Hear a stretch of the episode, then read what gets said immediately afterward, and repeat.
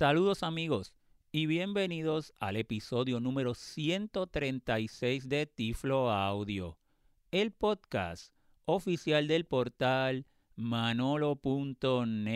Como siempre reciban un tecnológico saludo de este su amigo José Manolo Álvarez grabando hoy miércoles 21 de agosto del año 2019 desde San Juan, Puerto Rico. Hoy estaré discutiendo y explicando un tema que me parece muy interesante y está relacionado al área de la accesibilidad digital, más en específico un caso que ya desde hace varios años se está dilucidando en los tribunales de los Estados Unidos y es relacionado a los servicios de Domino's Pizza y una persona ciega que los demandó por que no fue accesible su página web para un servicio de ordenar pizza de este ciudadano en los Estados Unidos. Les voy a estar explicando el tema eh, de la accesibilidad. Vamos a estar hablando un poquito sobre las leyes y también voy a estar pues dando al final mi opinión de lo que creo que es del caso, mi interpretación de lo que creo que va a pasar. Está muy interesante y considero que es un tema que eh, no solamente en los Estados Unidos, sino en donde quiera que me escuchen en Tiflo Audio, en, personas ciegas en, todas partes del mundo, hay que estar pendiente porque tiene el potencial de sentar un precedente en el área de la accesibilidad web, la accesibilidad digital. Antes que nada, exhorto a que las personas que quieran conocer un poquito eh, sobre la accesibilidad web, yo a principios de este año fui invitado por el Internet Society of Puerto Rico a ofrecer una charla de accesibilidad web y grabé un tiflo audio. Así que los exhorto a que vayan y escuchen el episodio número 119. Y ahí yo, en esa charla de introducción a la accesibilidad web, pueden tener una idea las personas que quieran conocer un poquito más de lo que es la accesibilidad web, pueden aclarar esas dudas.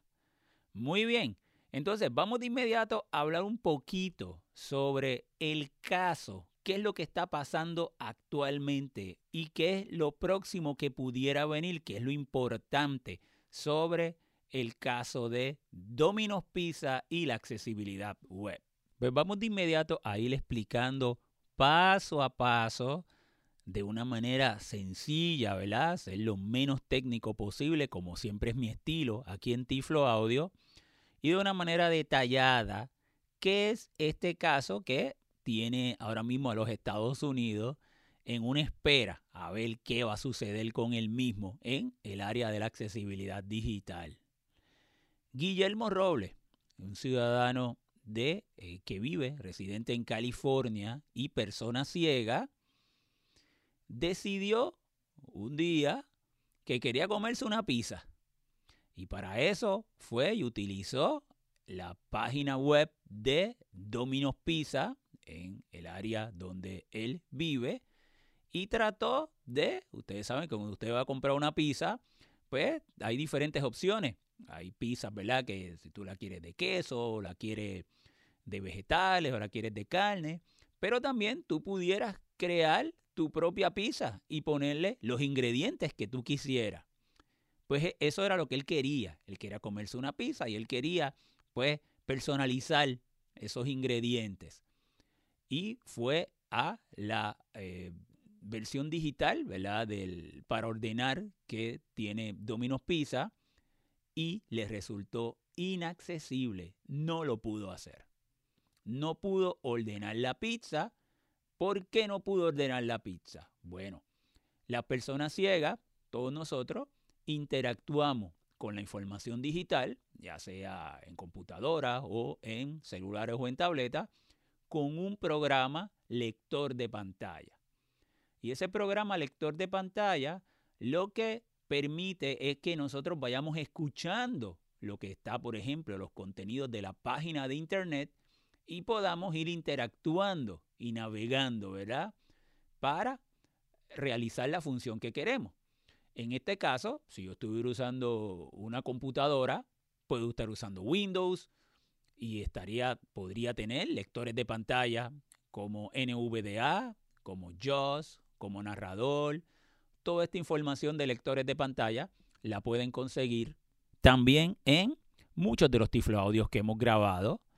O podría utilizar una Mac con su lector de pantalla integrado VoiceOver y utilizaría el teclado y podría entonces ir y solicitar, ¿verdad? En este caso, la, los ingredientes de la pizza. O si tuviera un celular, eh, iPhone, Android o una tableta, iPad o Android, pues también con su respectivo lector de pantalla, de si fuera Android, pues el, Google Access, el TalkBack, o si fuera el iPhone, el VoiceOver, entonces ahí puedo hacer gestos sobre la pantalla y él me va a ir diciendo esos contenidos para yo entonces hacer esa función. O podría estar utilizando un celular o una tableta también con un teclado Bluetooth que le conecte externo o una línea braille que también me va a convertir esa información en braille dinámico y podría, utilizar el teclado tipo Perkins también. Toda esa asistencia especializada para personas ciegas lo hemos discutido en Tiflo Audio. Pero ¿qué sucedió? Necesito que el sitio web que yo vaya cumpla también con unos criterios, unas guías de accesibilidad para que esa información pueda ser accesible. Por ejemplo, la guía más básica que nosotros podemos encontrar es la guía 1.1 y es la de escribir todas las imágenes. Eh, si usted pone una, una imagen en una página web, usted tiene que describir esa imagen en texto para que un lector de pantalla pueda entonces leerlo y yo como persona ciega saber qué es esa imagen o si es una imagen enlace, un image link, pues también saber qué enlace voy a seleccionar. De lo contrario me dirían imagen, imagen, imagen y sería inaccesible para mí. O botones, si usted pone botones en una página, tiene que ponerle los labels en texto, porque si no me va a decir botón, botón, botón en una página o en una aplicación y tampoco sería accesible para mí. O los CAPTCHA, los famosos CAPTCHA, que a veces usted llena un formulario para solicitar algún servicio y al final le dice, eh, ponga la numeración que se visualiza en el CAPTCHA.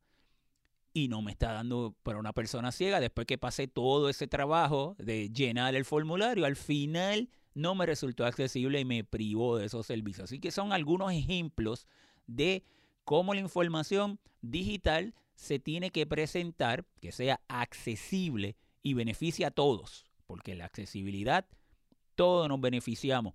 Hay una eficiencia en el uso de esas guías de accesibilidad. Pues muy bien, Guillermo Robles quería pedir una pizza, tenía su lector de pantalla, pero no resultó ser accesible la parte que podía él personalizar, escoger los ingredientes para esa pizza. ¿Qué hizo Guillermo Robles?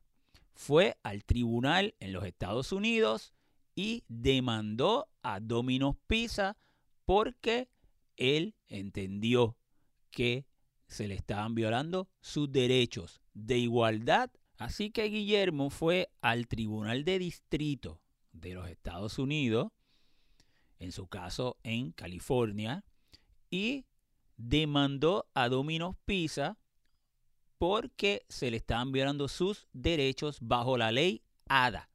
La ley ADA, ADA, la letra ADA, es, eso significa Americans with Disabilities Act. Es una ley de 1990. Es una ley que se reconoce como la ley de los derechos civiles de las personas con discapacidad en los Estados Unidos. Y la esencia de la ley es eliminar la discriminación. O sea, esa es la esencia de la ley. Toda ley tiene una esencia. ¿Por qué se cree esa ley? Para que personas con discapacidad en diferentes áreas, ¿verdad? Y le voy a, a explicarles un poquito ahora, puedan tener pues igualdad de acceso, igualdad laboral, igualdad en el acceso a telecomunicaciones, diferentes áreas, y ahora se lo voy a explicar en, manera bien resumida, pero esa es la esencia de la ley. Vamos a ver los títulos. La ley ADA tiene cinco títulos y se los voy a ir explicando eh, de una manera bien resumida, pero para que vayan teniendo una idea y exactamente en el que hace mención, en el que hace referencia que fue, eh, se basa el discrimen, el caso de Domino's Pizza. El título primero habla sobre la igualdad de oportunidades de empleo.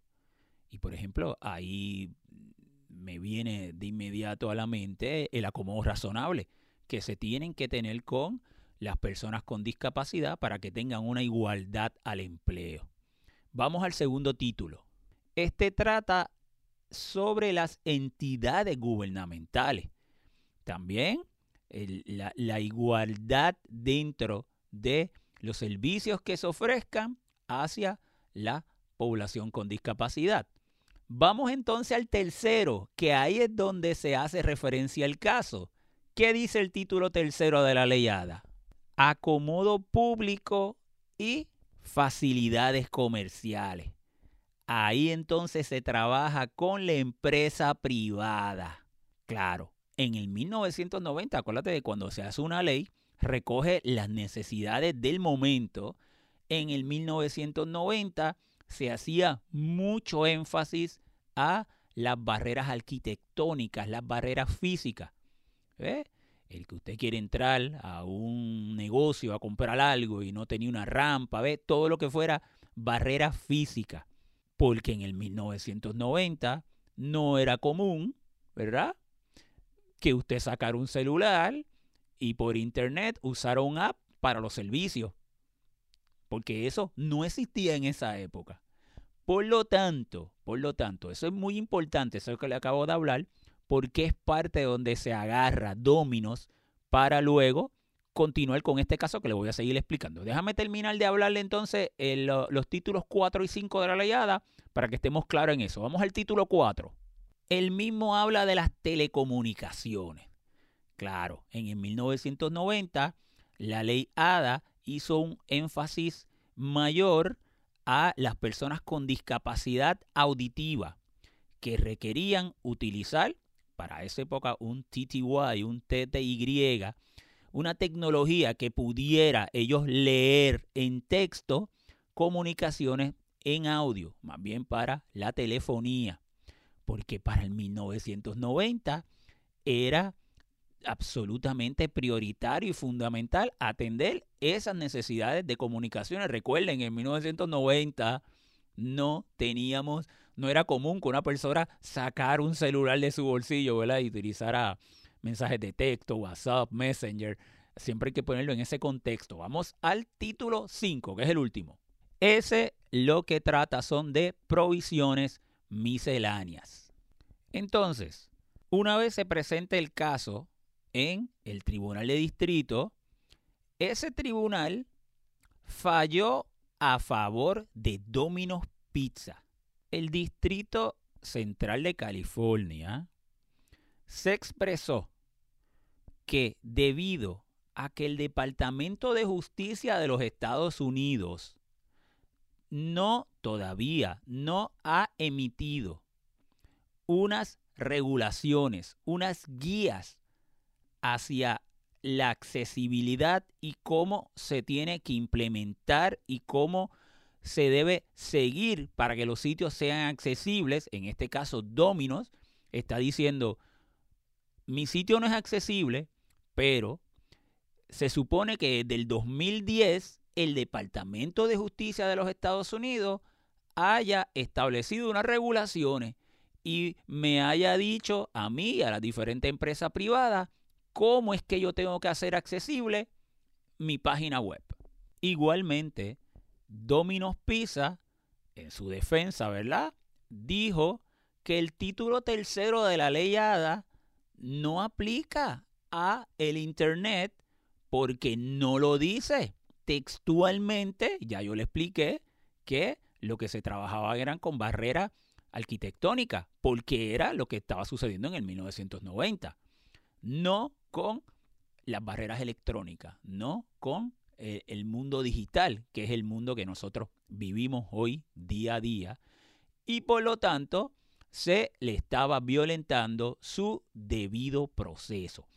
Eso es el argumento que eh, había utilizado Dominos y que el tribunal de distrito validó y dijo, pues entendemos que el ciudadano no tuvo acceso a la información, pero Dominos Pisa, el Departamento de Justicia, todavía no ha presentado unas regulaciones y el título tercero de la leyada no menciona la accesibilidad de Internet. Por lo tanto, Dominos Pisa, que también expresó que ellos habían dado diferentes alternativas de acceso a que él pudiera, a que el ciudadano pudiera pedir la pizza. Por ejemplo, Dominos Pizza dijo, el ciudadano pudo haber llamado, porque nosotros tenemos un, es un sistema donde él con su voz puede pedir la pizza, llamar y pedir la pizza. No tiene que pedirla por internet, lo puede hacer, ¿verdad? Y en eso también se amparó Domino's Pizza en su defensa. Fíjate que ya aquí empezamos a ver lo que es el servicio de la empresa privada. Domino's B, no, no, a mí la leyada me aplica si es físico, ¿eh? si, es en mi local físico como tal, que yo le pongo una rampa. Pero si es en el Internet, la leyada no me aplica. Y de todas maneras, yo estoy, no estoy violándole los derechos al ciudadano porque él pudo haber llamado por teléfono y haberla pedido por teléfono. Eso es lo que dijo Dominos Pisa. ¿Qué sucedió? Que el caso fue apelado por el, el ciudadano, por Guillermo Robles, y el mismo pasó a ser visto por el noveno circuito, una corte de mayor jerarquía que donde originalmente se vio, que fue en eh, corte de, de distrito. Y en este caso, el noveno circuito revocó esa decisión que le acabo de comentar del 2017.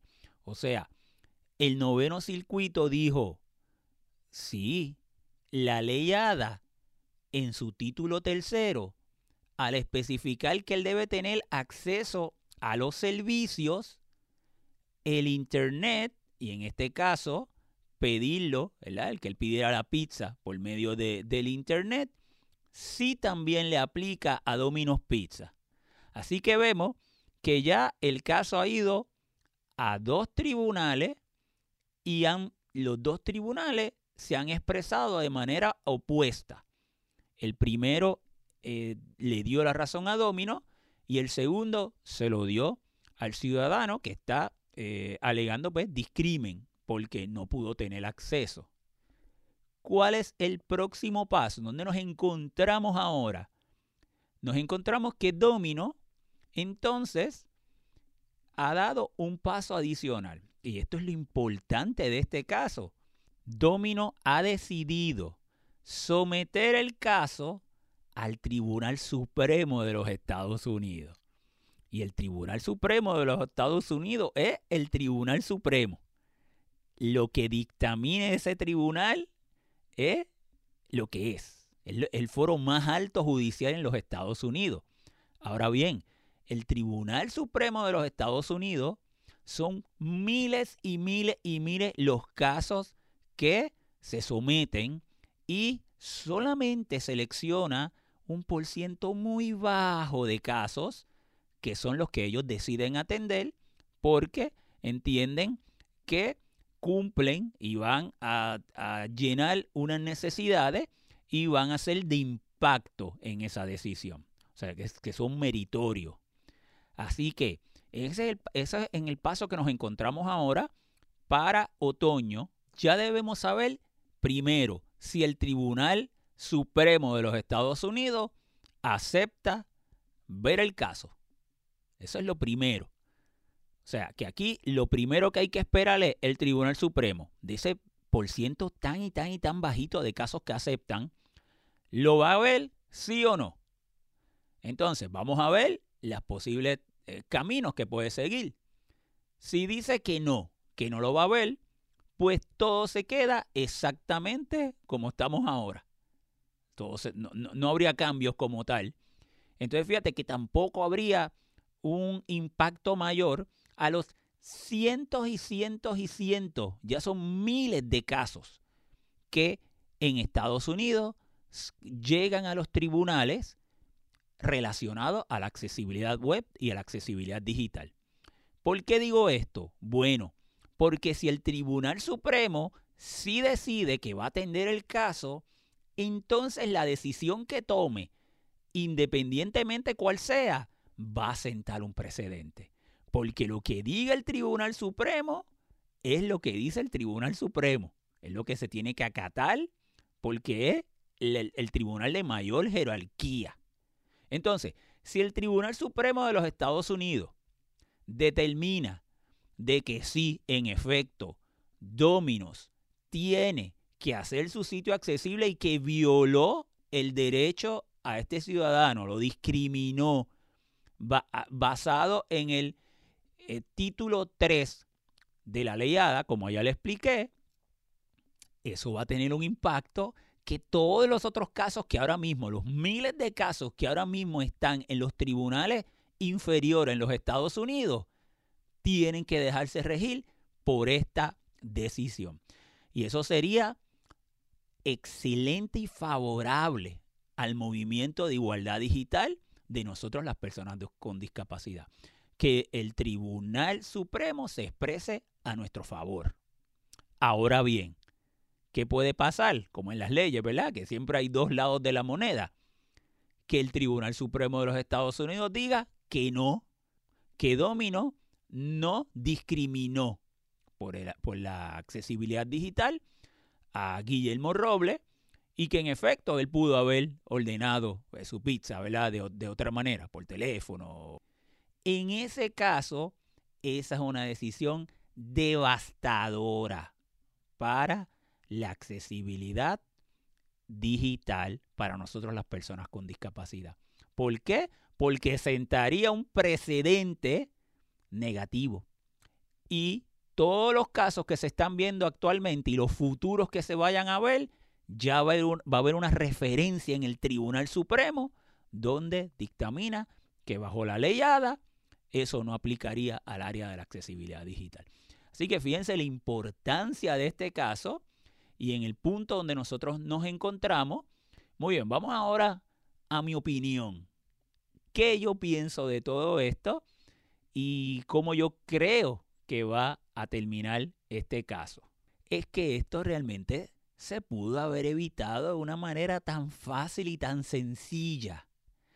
Fíjate todo el camino que se ha recorrido, todo lo que se ha complicado este proceso, y ahora mismo estamos en espera a ver si el Tribunal Supremo de los Estados Unidos lo atiende o no. Pero yo voy un paso atrás. Qué sencillo hubiese sido que Dominos hubiese hecho su, sitio accesible desde un principio. El hacer un sitio accesible lo hace eficiente, todos nos beneficiamos. Otro punto que yo veo aquí en contra de Dominos, aquí Domino no puede alegar que eso es que, que, no, que le resulta oneroso hacerlo accesible. ¿Por qué? Porque Dominos es una empresa millonaria. ¿Y cuánto costaría haber hecho su sitio accesible desde un principio? ¿O cuánto le costaría hacerlo ahora? Definitivamente ese es un punto en el cual Domino tiene todas las de perder. O sea, aquí no se puede alegar el, el costo como un factor eh, de para no haber cumplido. E incluso, ¿cuánto dinero ya no ha gastado Dominos en abogados? ¿Y cuánto gastaría más si finalmente el Tribunal Supremo decide acoger el caso y verlo? O sea, eso pues no me hace sentido la, e, es una decisión lo que ha tomado Domino de seguir retando, ¿verdad? En vez de hacer su sitio accesible, como debía haberlo hecho desde un principio, pero sigue retando eso en los tribunales, es una decisión que también va en su contra desde la perspectiva como, como marca de empresa hacia, la, hacia una responsabilidad social. Se ve muy mal que Domino siga con unos argumentos bastante, bastante grises en la ley, o sea, no tiene argumentos sólidos para mí, porque ellos dicen, bueno, lo que pasa es que él debió haber publicado unas regulaciones y desde el 2010 estamos esperando eso. Eso es cierto, pero no deja de ser menos cierto que desde 1999 la W3C con el, Web eh, Accessibility Initiative, WAI, establecieron las guías WCAG, las guías de accesibilidad estandarizada, ya tienen 20 años. Es muy fácil y muy sencillo tú seguirla. Eh, el hacer ese contenido accesible es fácilmente lograble. No me luce un argumento sólido para Domino. Que fíjense, como empresa se pasan quejándose cuando se, para que no se les regule el Internet. ¿ah? Entonces, pero ahora Domino en este caso está diciendo, sí, por favor, regúlenmelo para yo saber cómo hacerlo accesible o no. Hay una manera muy fácil de poder aplicar e implementar esas guías. Igualmente, no considero válido su argumento de que el ciudadano pudo haber llamado por teléfono. Primero, él lo quería hacer en línea. O sea, yo estoy decidiendo cómo lo quiero hacer porque lo hago igual que otras personas que no usan lector de pantalla, lo ordenan. Segundo, las mismas empresas lo que hoy día promocionan es que nosotros usemos los servicios en línea. Muchas veces te dicen, usted va a tener un 5%, un 10% de descuento en su orden en línea. O sea, que si yo llamo por teléfono, no me aplican ese 10% o ese 5%. Y si yo digo, mira, yo te estoy llamando por teléfono, ¿tú me lo aplicas? No, no te lo aplico. E inclusive, eh, cuando usted llama, cuando usted llama, a mí me pasa todo el tiempo, yo llamo a cualquier empresa privada por teléfono y en lo que me dicen, buenas tardes, bienvenido. Eh, recuerde que en lo que esperen que sea atendido, favor de visitar nuestra página en el internet www y ahí también puede hacer su petición, su solicitud o recibir el servicio. Ellos promueven el uso digital para eh, el ofrecimiento de su servicio. O sea, que hay una contradicción en el que, no, eh, que la persona ciega llame. ¿Y por qué? Porque, porque no tengo la página accesible. Pues sí, esa es la razón. Pues es discrimen. Desde mi punto de vista. Vuelvo a repetir al principio, qué sencillo hubiese sido. Uno, que la página la hubiesen hecho accesible desde el principio. O una vez el ciudadano indica que no pudo pedir la pizza, ¿verdad? Por eh, que la página resultó inaccesible, que la hicieran accesible. O sea, me cuesta tanto eh, el analizar por qué esto ha llegado hasta donde ha llegado y Dominos no atendió esta situación haciendo su página accesible.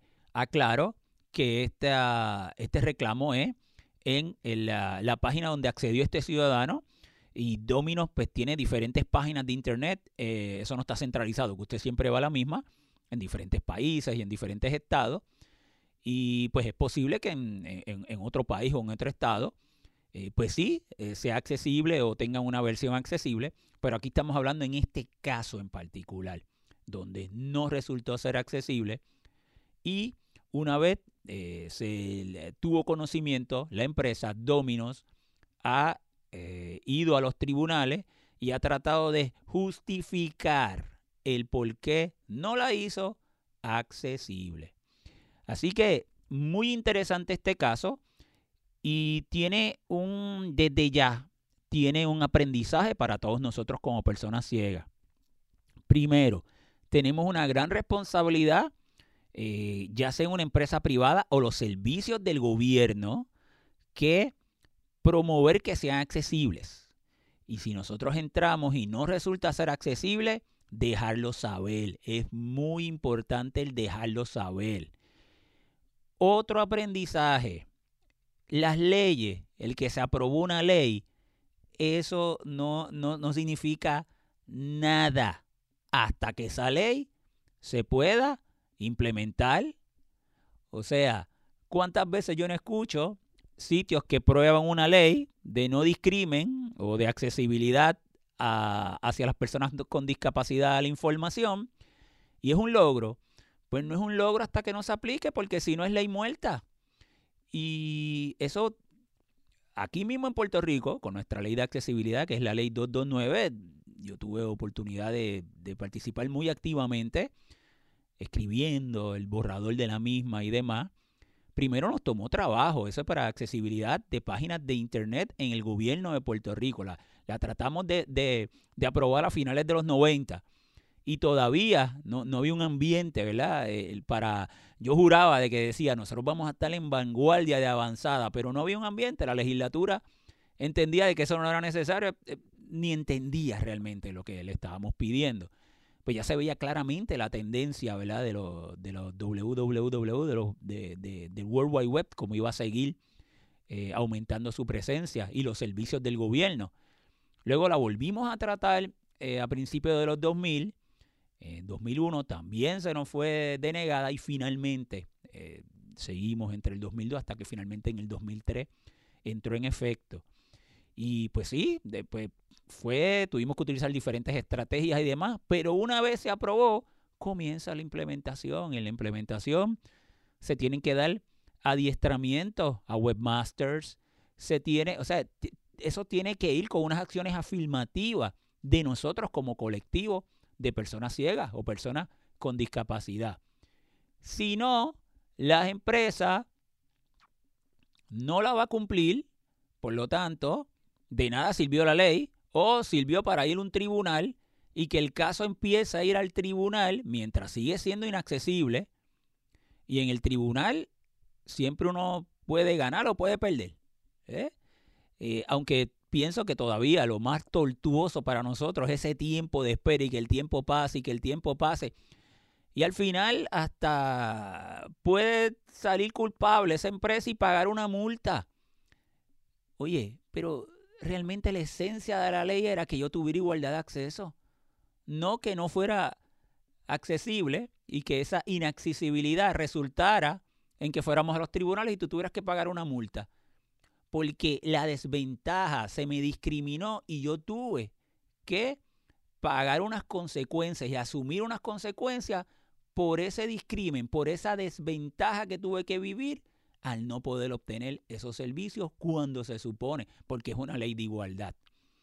Así que, y me ha sucedido también en otros países que he viajado, me han invitado a diferentes leyes que se han desarrollado y, o conferencias de accesibilidad siempre eh, les, hablo del importante del rol que nosotros tenemos como personas con discapacidad.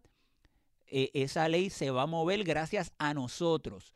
Y nosotros somos los que tenemos que sí ir a los tribunales si no se cumple, pero a la misma vez tenemos que siempre apoyar, tiene que haber una capacitación, unos adiestramientos tienen que haber sitios donde nosotros podamos recomendar referencia para que estas personas que implementen estas guías de accesibilidad, estos programadores, conozcan cómo implementarlo y nosotros podamos trabajar con ellos, darle nuestra retroinformación y lograr que los sitios sean accesibles. Y hoy día, eh, que las páginas de internet o una aplicación móvil, podemos utilizarla para hacer una compra eh, en el supermercado, en un pasaje de avión, una reservación de hotel, en un restaurante.